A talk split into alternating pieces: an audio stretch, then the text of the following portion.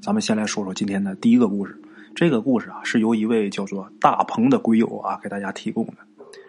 大鹏说呀，小的时候啊，有一天他放学，放学没直接回家，跟一个小伙伴啊，一个发小叫小强，他俩一起啊去这个村东头的这个苞米地附近啊玩捉迷藏。哎，这个捉迷藏大伙肯定知道啊，小时候肯定都玩过呀。这个游戏那从古至今那是经久不衰呀。我小时候挺爱玩的，那一天那是那捉迷藏抓着之后那得抢家呀，得往回跑啊，谁先到这地方谁赢啊。那摔的那膝盖那胳膊全秃噜皮啊，那卡秃噜皮一天玩的不亦乐乎，就爱玩这个。这大鹏啊跟小强他俩就玩这个，在村东头这苞米地边上玩啊。刚开始啊，大鹏藏剪刀石头布嘛，他赢了，他藏。这个小强啊，他数数，然后来捉大鹏。当时是夏天啊，这苞米地啊，那个苞米盖都一人多高。这个大鹏啊，就直接藏到这路边一块苞米地的深处了。他往里边跑的，因为在外边那很容易被发现呢。等跑进去之后啊，这个苞米地里边可不光有苞米，它里边还有草啊，什么灰菜、苋菜什么的啊。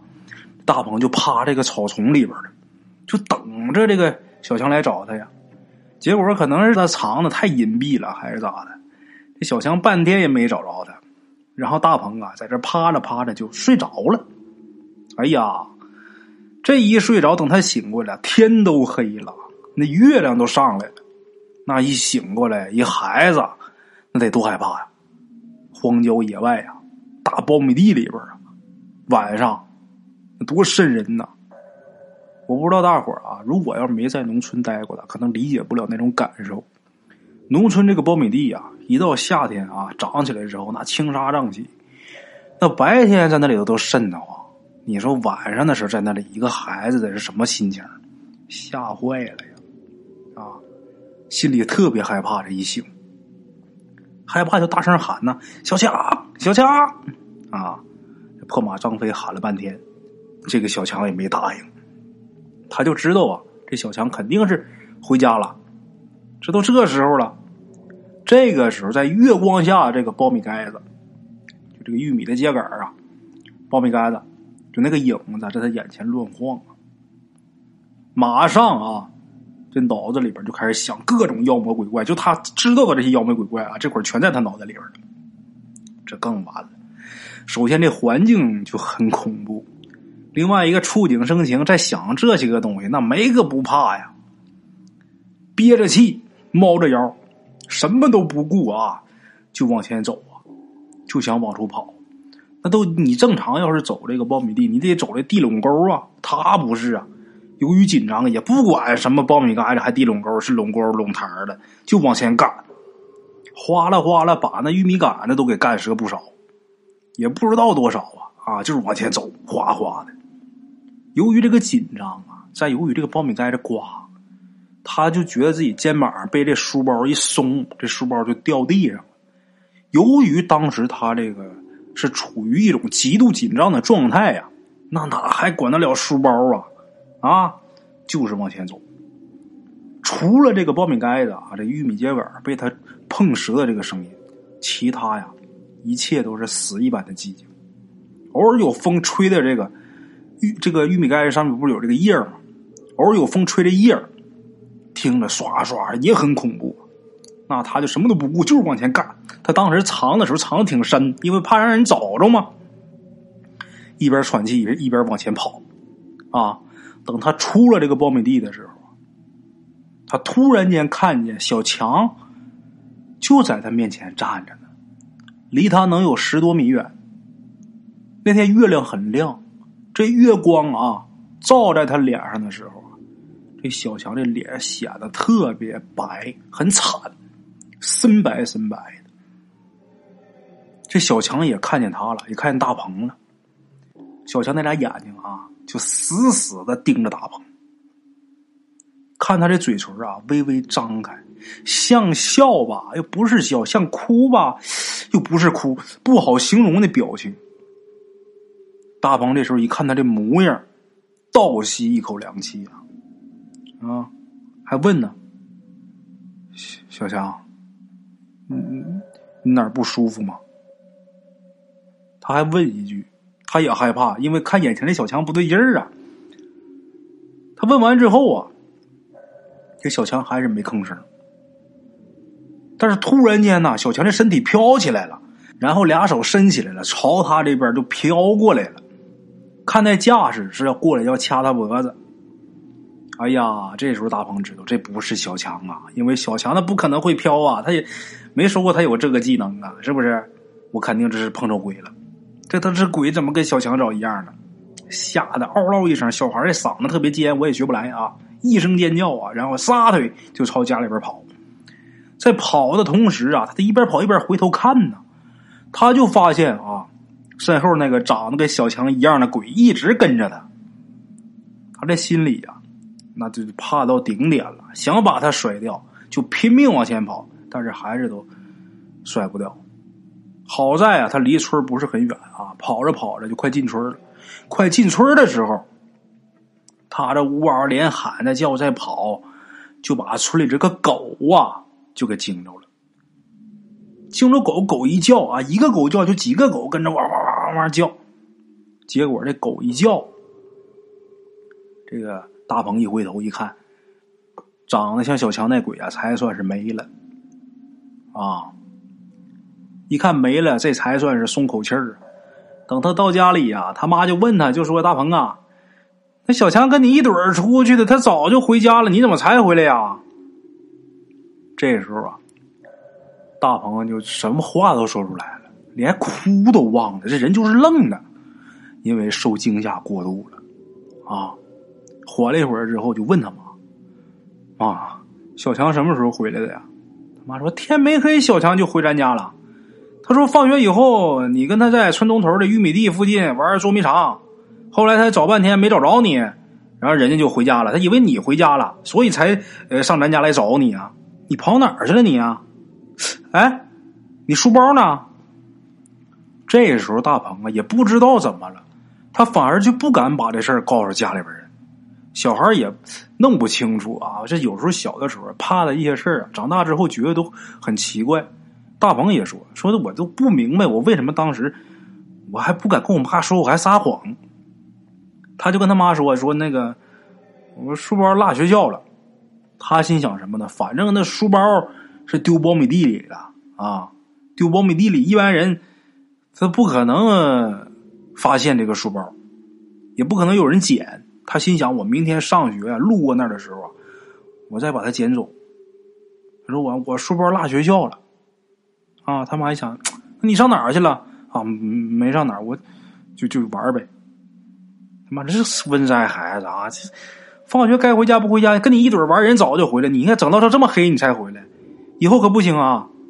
天黑之前必须回家啊！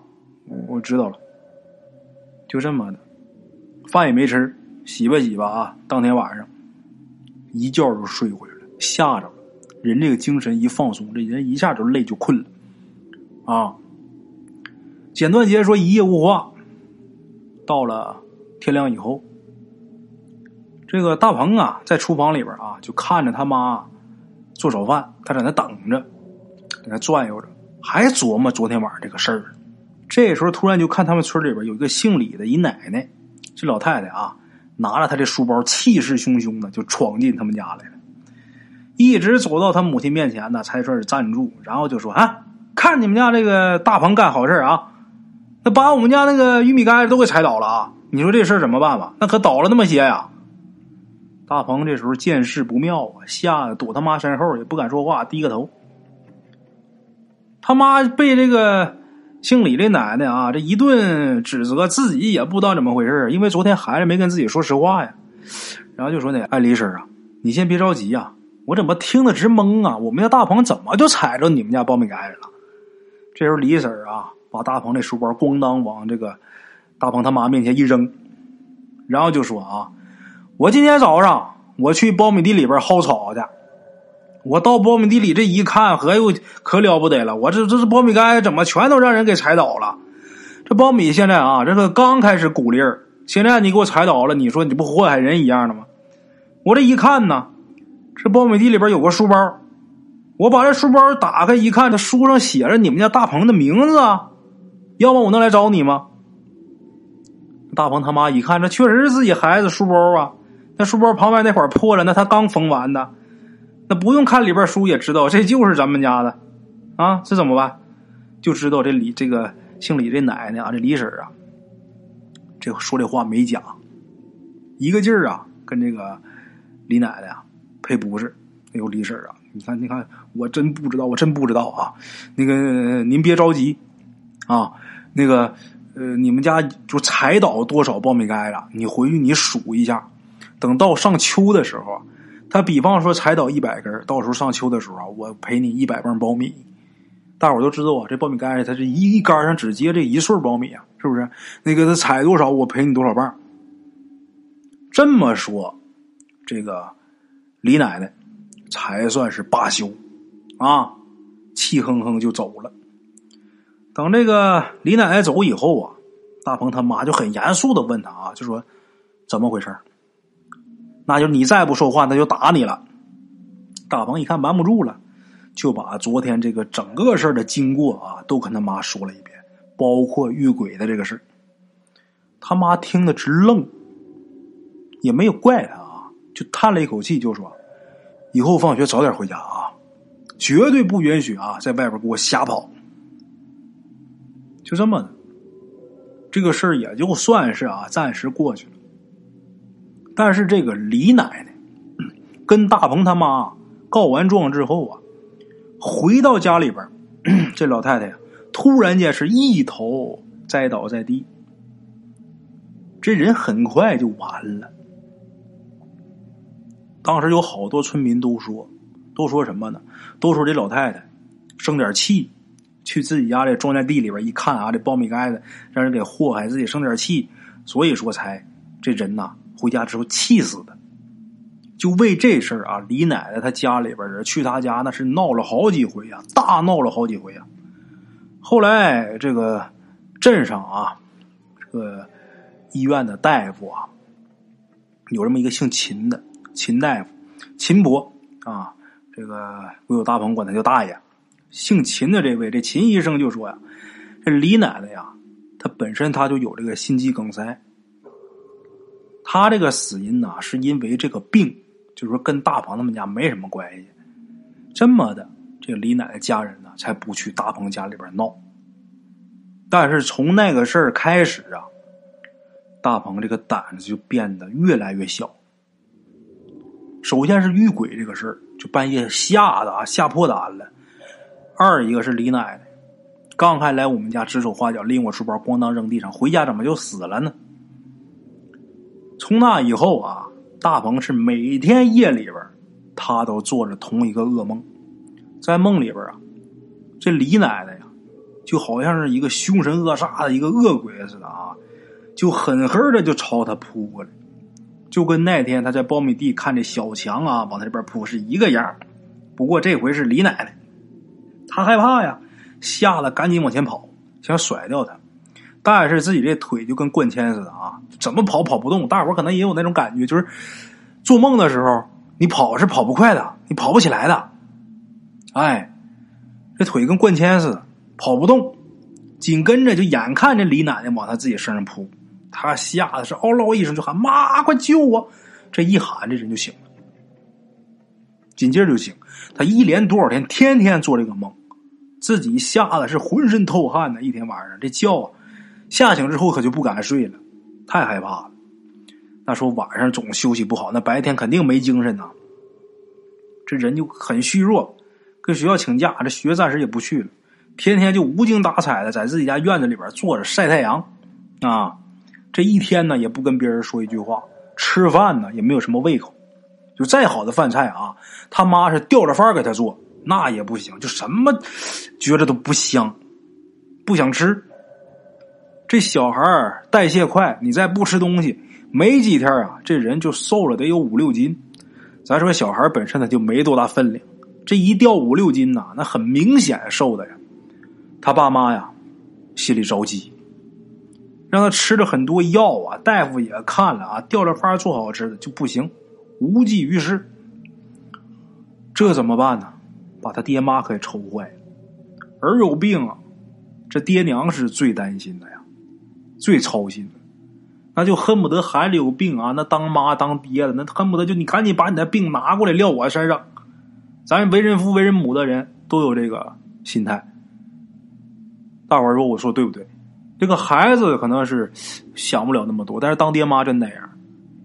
你这个孩子自打有病那天开始，这个爹妈就不带有笑脸了。什么时候这孩子病好了，这爹妈这笑模样能出来？当爹妈怎么说？可怜天下父母心吧，在哪儿就在这儿啊，不容易啊。哎呀，这当爹当妈急坏了。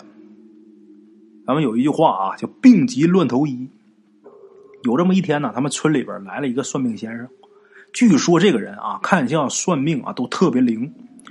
这个大鹏他爸呀，就把他给请进家了。请来之后，那死马当活马医呗。这大夫看不好，心想看看算算命的，看看他能不能能，是不是有什么邪病啊？另外一个孩子之前可说他可看见鬼了，哎，来吧。这个算命的来了之后啊，到他们家之后一看，大鹏这样啊，就是就像个痴痴呆似的，这人啊浑浑噩噩。然后这算命的就告诉他爸，就说孩子中邪了，他身上啊。有个老太太，有一老太太鬼魂，我不知道你们家是不是跟这老太太生前有什么过节。反正这老太太现在可趴你儿子身上了，啊！他爸一听就知道了，这没别人，就是那李奶奶。他爸赶紧啊，就问这算命先生他这个破解之法，说你怎么怎么能把这事解决呀？付出多大代价都行啊！我这孩子要再这样，完了那就。这算命先生就说呀。这鬼魂生前跟你们家到底有什么过节呀？你知不知道他是谁呀？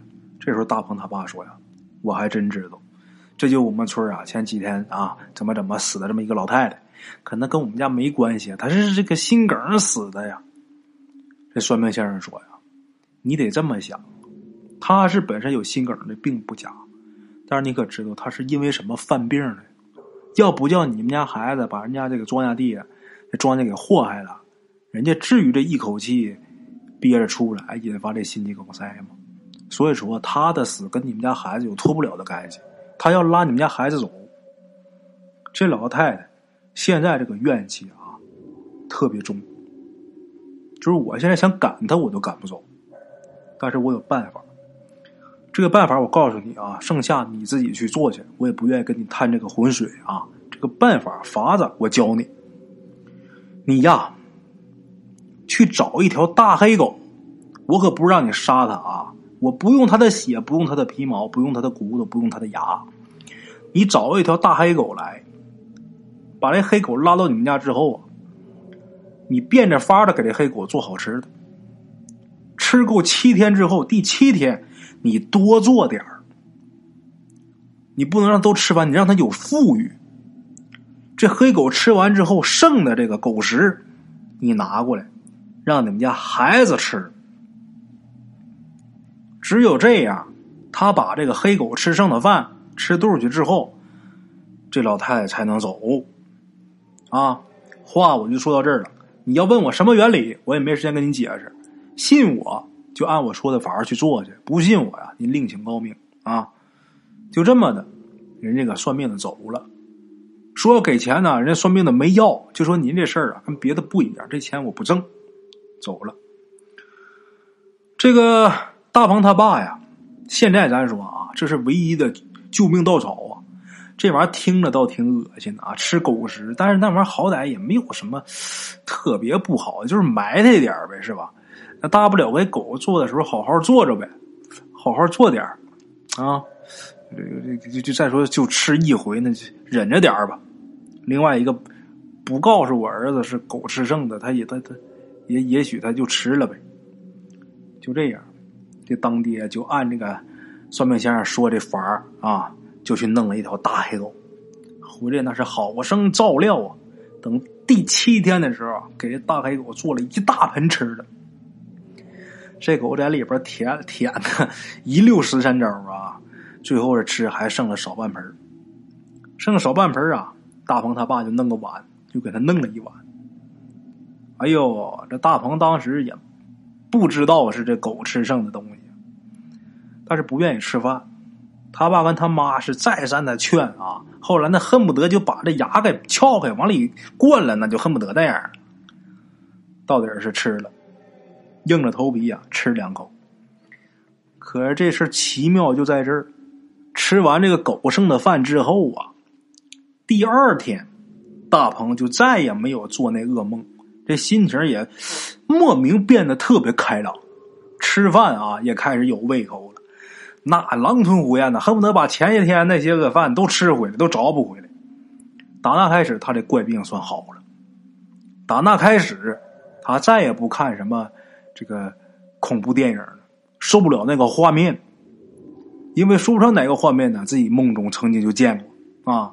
但是你要说彻底不看嘛，对这个事儿还是好奇，人都有这个好奇心，所以现在呀，该听故事啊。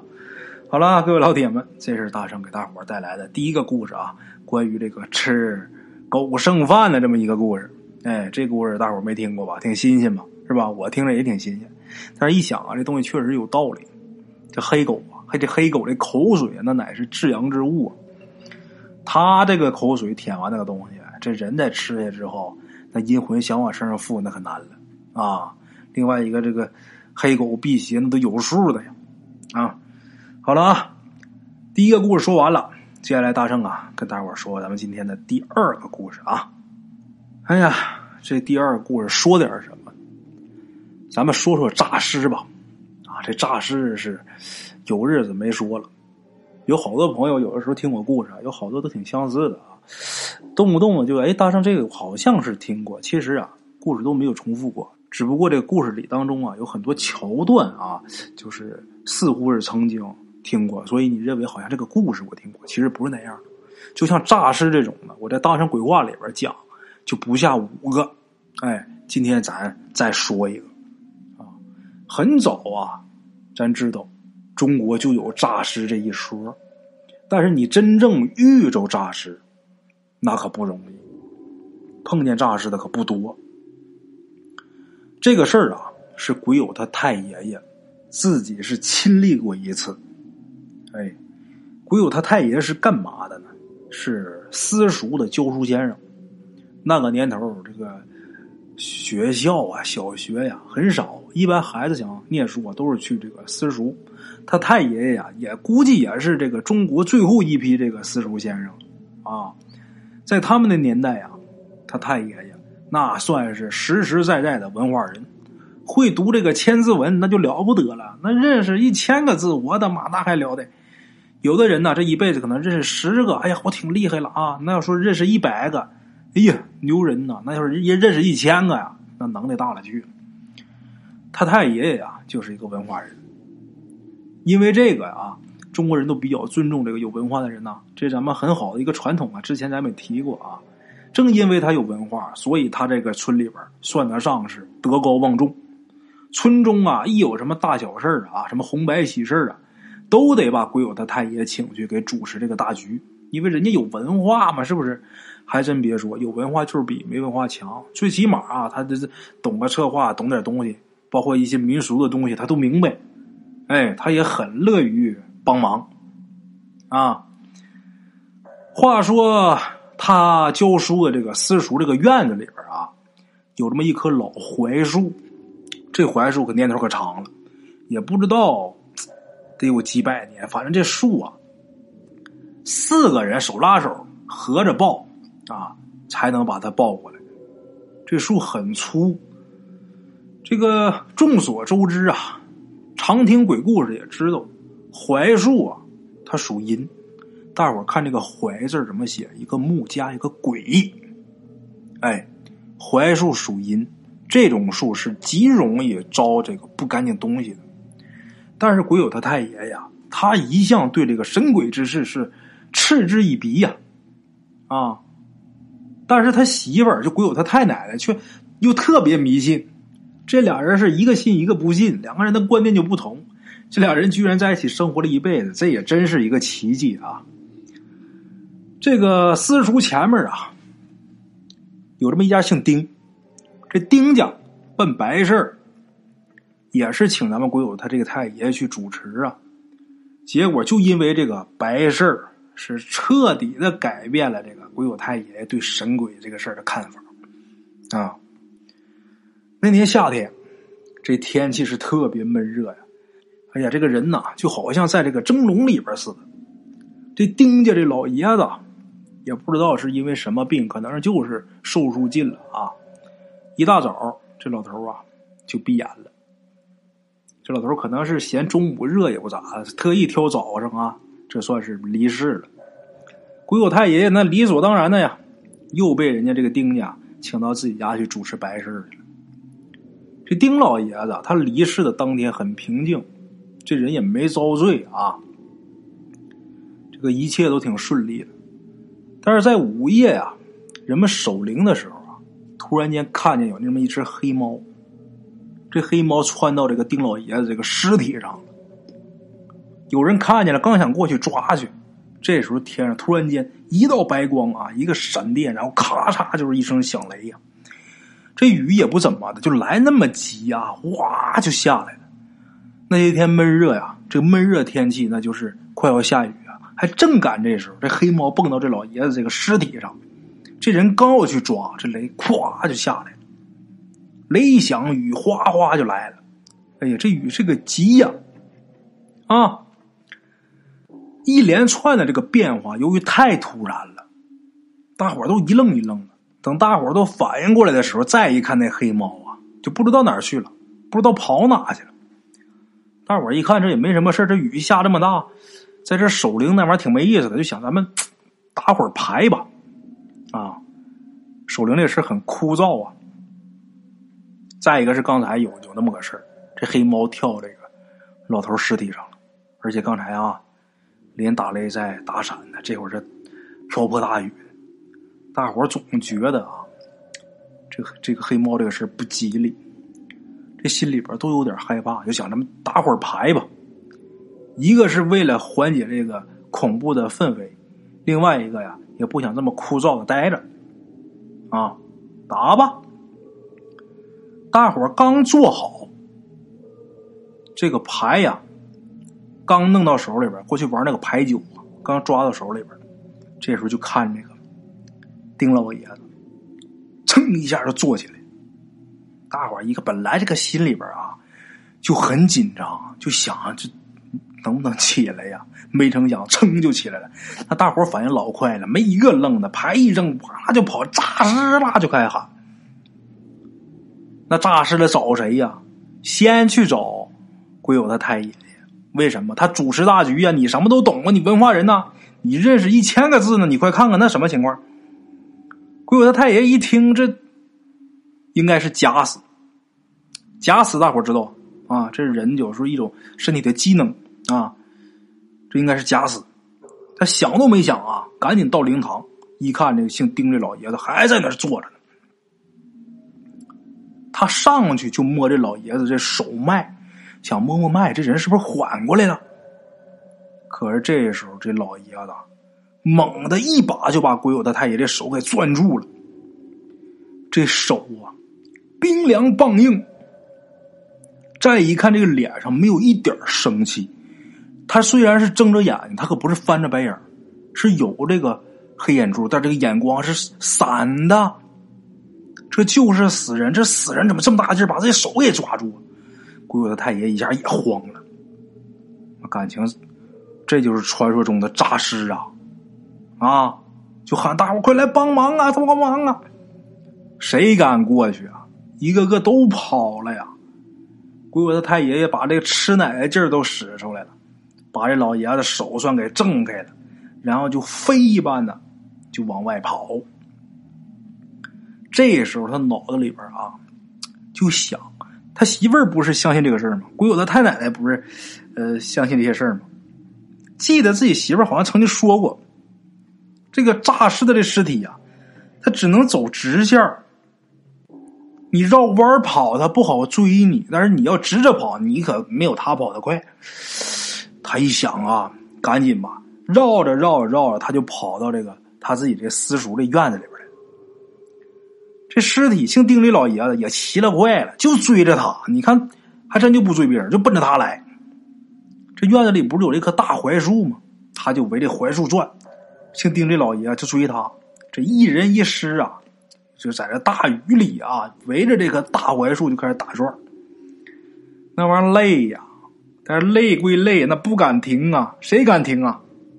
这要停了，小命搭上了，我可不愿意跟他玩这个呀。来吧，跑吧，自己都快觉得筋疲力尽呐。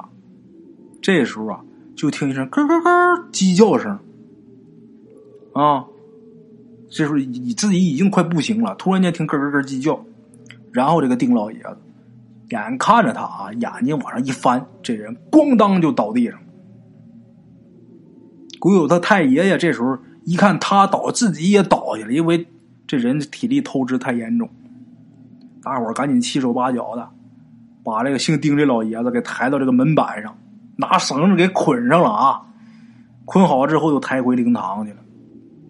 鬼友他太奶奶还有一些人啊，就帮忙把鬼友他太爷爷给搭回家了。那么说怎么回事？他真跑到天亮了？没有，真跑到天亮了，累死了。那这鸡怎么叫了呢？是这么回事大伙儿啊，发现是诈尸的时候啊，就有人跑去找鬼友他太奶奶，就赶紧的吧，诈尸了。人家追着你们家爷们儿来那那个那私塾院里跑呢，这这一听那哪得了啊！鬼友他太奶奶啊，赶紧穿鞋就奔这来了。到这一看，还真是，怎么办？就叫人赶紧去给我抓大公鸡，要青壮年的公鸡。平时打鸣的时候嗓音嘹亮，赶紧给弄拿来好几只鸡呀！来吧，都来更好啊！把这些个鸡都给关到笼子里边，这个公鸡。然后啊，过去不是有那个油灯吗？就弄了一块白布，把这油灯给罩上了。这反出这光啊，就有点类似于这种太阳光那种亮。这鸡呀，以为天亮了，这些个公鸡啊，咯咯咯咯开始打鸣。这一打鸣，这诈尸这丁老爷才咣当倒地上了。诈尸就怕这个啊，鸡一叫他算完。后来呀，这事儿不是过去了吗？这丁老爷子该怎么下葬怎么下葬，这咱扔这边就不提了。这事儿算是完事儿了。打那以后，这个鬼友他太爷爷算是信了这个世界上有鬼有神这个事儿了。有好多事儿啊，还是啊存在的。再后来呀，有一天呐，鬼友他太爷爷做了一个梦，就距离他被这尸体追呀，大概能有半个来月。这梦里边啊，有一个老头。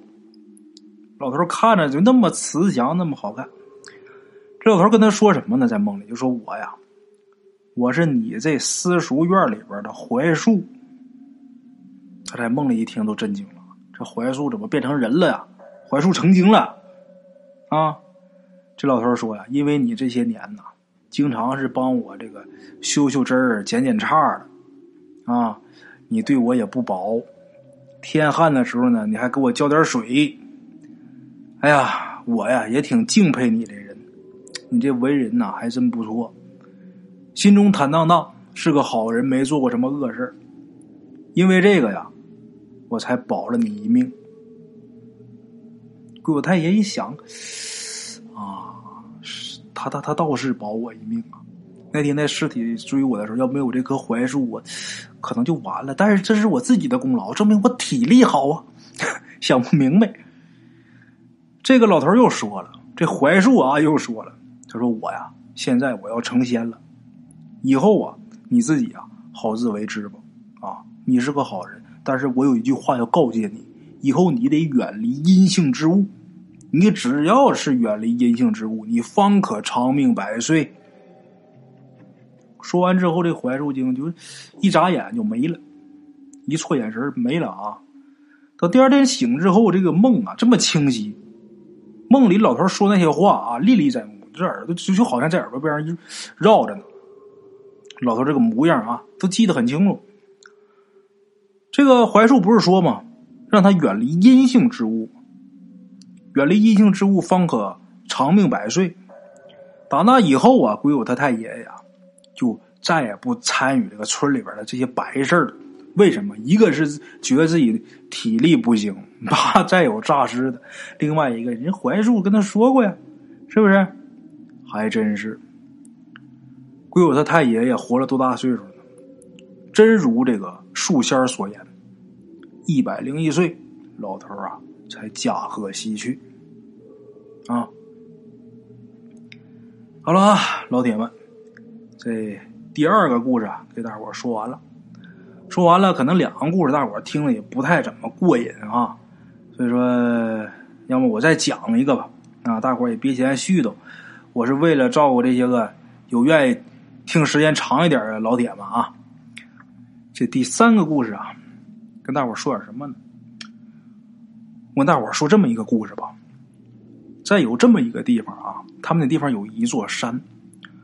俗话说：“靠山吃山，靠海吃海。”哎，他们这个山呐，原来是盛产草药的。可是有人呢，就发现这山上的这个石头都是上好的石料，所以说就有人在山下又建了这么一个石料厂。这个初建石料厂的时候啊，这厂里边人手紧张，你干活得有人呐，四处去招兵买马。哎，这时候啊，就有这么一个蜡人来了他们这石料厂。哎，蜡就是蜡像那个蜡，蜡人啊。那时候这蜡人啊，三十多岁，说话是一嘴的外地口音呐。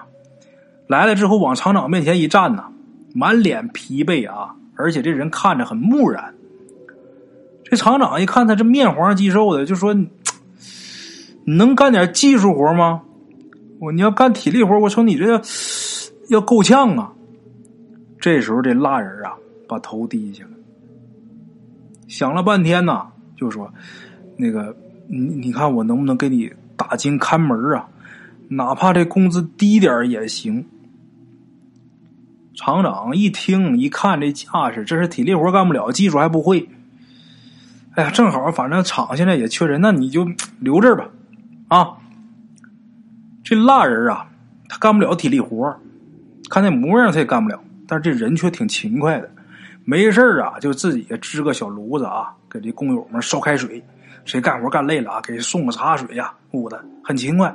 偶尔上山上去采点野菜，捂的给这些工友们解解馋啊。那么说他为什么叫蜡人呢？这蜡人是他外号，其实人家也是有名有姓的。但是为什么管他叫蜡人呢？因为他呀，别人一问他你叫什么名，他的口音由于太浓重，一别人也听不懂他说的是什么，听不清楚啊。一看他这个脸色就跟蜡似的，他晚上一个人啊，还总这个老自己抹眼泪。这些工友都笑话他，开玩笑嘛，就说一条好汉呐，就这点苦受不了啊！你怎么跟个蜡做的似的？所以说，这蜡人这个外号是打这个来的啊。简短截说呀，随着这个石料厂蓬勃发展，这个搬运工的这个工资啊。一路飙升啊！那钱拿到手里边，心是热的。这蜡人也动了心了。打更看大门能挣多少钱呢？人家卖力气搬石料，人一个月拿多少钱呢？说不好听的，人家干一个月赶他小半年了。这蜡人动心了，然后啊，他就试着跟搬石料，就跟着工友一起搬石料。起初他就一小块一小块搬。就这一小块累的他都得是面红气喘的，大汗淋漓呀。这工友们就笑话他啊，就说你老老实实看大门，是不是给我们没事弄点水多好啊？你干这个干嘛呀？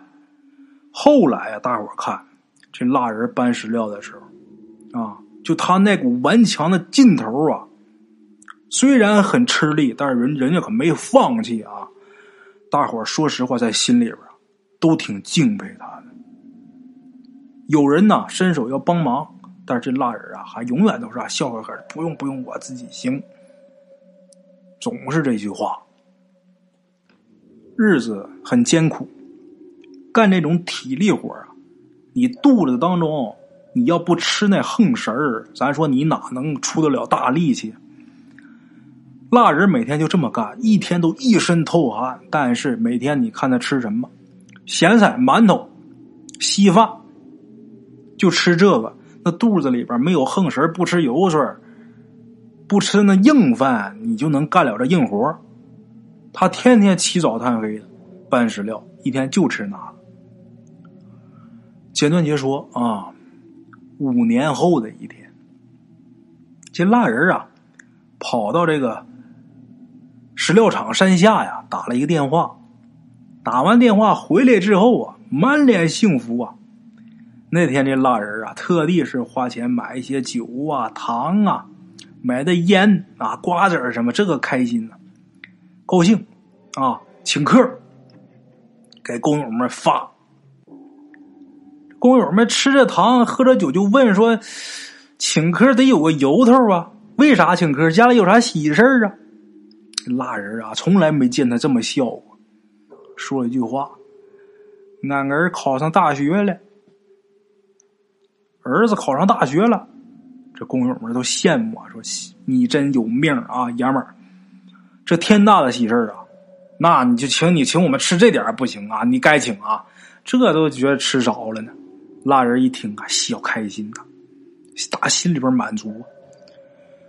这酒喝的差不多了，有这么一个工友啊，就问他，就说：“你什么时候把你儿子叫来，让我们大伙瞧瞧啊？”好家伙，我们这样的是不是？咱也能有儿子上大学，对不对？另外一个，把孩子叫来上大学，要是家里边要是呃经济上有困难啊，没事没没关系，咱们这些个兄弟们大伙凑呗，无多有少啊。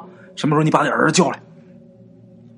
这蜡人一听这话呀，把头低下了，紧接着自己呀就开始抹眼泪大伙一看，嗨，他今儿也喝酒了。大伙一想，这可能是有难言之隐吧？是不是？得了，大伙把蜡人啊就给扶床上去了。你你你早点休息吧。一夜无话，次日天明。大伙啊，一看蜡人没来上工，一去一看，蜡人死了，人死了。最先发现他的是跟他一起干活、一起上工的一个工友，看他没去上工，到他那儿啊，敲门，这没人应，一推门，这门就开了，发现这个蜡人死床上。他死的时候，这个相啊，这脸上啊，挂着微笑，怀里边是紧紧抱着一个包袱。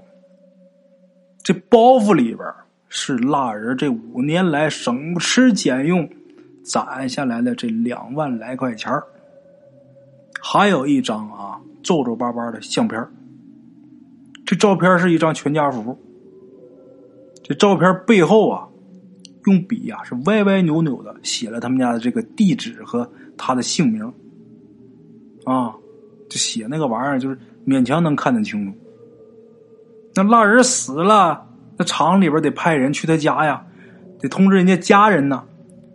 到那之后啊，大伙看着蜡人他这个媳妇儿的，很憔悴，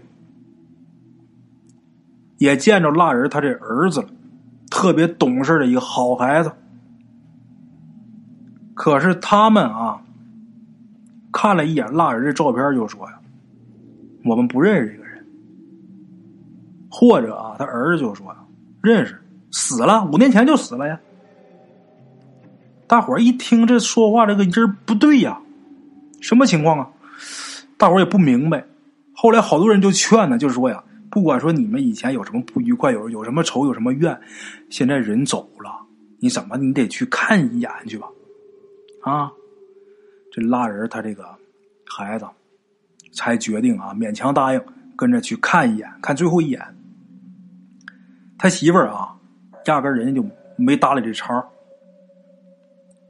等拉人他孩子来了以后呢，这孩子就说呀：“我就要那张照片他那包袱里边不是还有照片吗？还有钱吗？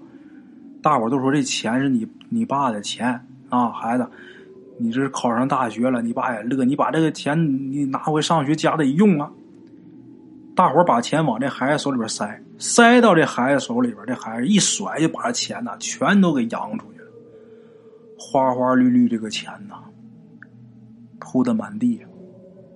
这孩子看都不看，可是有眼尖的可看见了，在这些个钱中间夹了一张纸，这纸上有一个红章，有一个红印呐，一个一个印章，有个红章，就在这个。散落在地上这个钱中间呢，有这张纸，这可能之前夹这个钱里边的。把这个东西捡过来之后，这人当时就愣了，然后把这东西就给蜡人他儿子了。蜡人他儿子一看着这张纸啊，先是一愣，然后哇的一声就哭了，就喊爸，这人就跪下去了。那么说这张纸上是什么呢？五年前的一张诊断书，上面的结论啊非常明确，但是挺残酷的，肝癌晚期。这孩子哭着就说呀：“五年前呢，我爸突然就没影了。”人家都说呀，我爸呀不要我们娘俩了，不一定跟哪个女的跑了私奔了。所以说我跟我妈俩，你们去找我的时候，我们才是这个态度。没想到我爹是得了病了呀，他是怕拖累咱们娘俩呀。这些个工友们一想，怪不得这蜡人常常的啊夜里边自己偷偷的抹眼泪哎。这蜡人不是死了吗？死了，咱说这个死因得弄明白。来诊断的这个医生，诊断死因的这个医生啊，就摸了摸蜡人这肚子，就发现他肝脏那个地方啊，干硬如石。这医生啊，想了半天才说呀，这个这个病啊，没有说发展到这个程度的。按理说，他三年前就已经得死了。他这病的太严重了，那怎么活到现在呢？这是什么支撑他活到现在呢？这时候有一个平时不怎么爱说话的一个小伙子，也就是能有不到三十，这小伙子就说仨字儿：“是爱吧。”这仨字出来，全场是一片寂静啊，没一个人出声啊。好了啊，各位鬼友们，这是说的第三个故事。这个故事没有灵异成分，一开始听着像是觉得这个蜡人啊，感觉他就好像是个鬼似的，挺瘆人。但是正是这样一个人呢。很感动我，所以我也想把这个故事说给大家听。希望大家啊都能珍惜身边的人，不管是你的家人、你的父母，还是你的孩子、你的兄弟姐妹，还是你的爱人。大伙在有能力的情况下，一定要狠狠的去爱他们，千万不要等有一天失去了自己，呃，再在那儿后悔，那什么都晚了。人这一生啊，人总要死的，人离不开那个字儿。自古没有长生不老的，但是我们活得要漂亮，不一定说我就得赚多少多少钱。当然啊，能赚更多的钱那更好，但是说就没有呃赚到多少钱啊，我们最起码能活着，每天我们也是衣食无忧，就不要给自己太多压力，用那个时间呢多爱一下自己的家人。别给自己留什么遗憾，啊，怎么的都是一辈子。自己为了那些身外之物，浪费自己的时间呢，不如把这些感情啊、这些时间呢，多投入到自己家人身上一点啊。万般带不走，只有孽随身。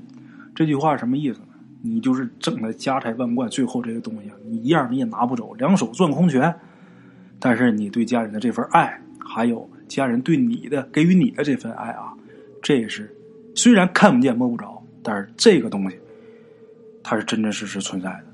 还有就是你造的孽，那是要跟着你的因果转世轮回的啊。所以说，我们活着的时候，有时候想一想啊，好东西大伙都想要，钱好，那钱固然重要，但是有些东西啊，比钱更重要。好了，话有点密，这嘴有点碎，啥都说一点啊。好了啊，闲言少叙，咱们接着讲咱们阳宅十二煞啊，要跟大伙说的这个叫孤峰煞。哎，大伙一定要记住啊，好的住宅一定要安静，周围没有这个过激的流水，也没有风口。记住啊，这个孤峰煞呀，什么叫孤峰煞？很简单。如果一栋大楼在这一片区域当中啊，鹤立鸡群，这个就叫做孤峰煞。周围没有什么遮挡，就跟这个孤独的山峰啊是一样的，所以叫孤峰煞。这种煞局啊，因为气流太旺了，这气流冲自己这个住宅，它是这么形成的这个煞局。这种煞局啊，极其影响这个大楼，尤其是漏着就比其他这些楼高出去那一截那是尤其的不好啊，因为没有遮挡，这个就很容易暴露自己的隐私。在风水上讲究一个藏字，哎，藏风纳水呀，要把自己藏在这个住宅里边这个你看北京这个四合院啊。这个大墙啊都很高，你在外边看它就是墙，你看不见其他的，看见也最多也就是房顶，因为都讲究一个藏字就这种把自己给露出去了啊，这就形成这个煞了。哎，很多这个商业成功人士啊，喜欢鹤立鸡群的感觉，但是大家仔细去观察，你们就会发现啊，有好多占据城市最高处的人呐，通常身体和事业都会受到很大的负面影响。这个从古至今都是这个道理。古代的时候，这个房子没有说这个高耸入云、鹤立鸡群的，有这种房子。你像黄鹤楼什么，那是观景的，它不是住的呀。这么高是什么？它塔呀，塔高，它不是人住的呀。人住这种房子里边啊，不行。你看过去古代这个建房这个技术也挺发达的，它能建塔，它能建楼，能建那么高，那为什么没人在那住呢？它可不是因为爬着累，就是因为啊不好。哎，这个叫孤峰煞，大伙记住啊！大伙在买房的时候，或者是呃租房啊，或者租这个办公室啊，呃租写字楼的时候，一定要切记这一点啊！不要把自己给露在外边啊，以免受这个孤风煞的影响啊！好了，各位老铁们，今儿又教大伙一首啊，今儿也叫孤风煞，大伙记住啊！这个阳宅十二煞呀，快要跟大伙说完了，大伙也不知道还喜欢听哪方面的风水知识啊，甭管是。喜欢哪个吧？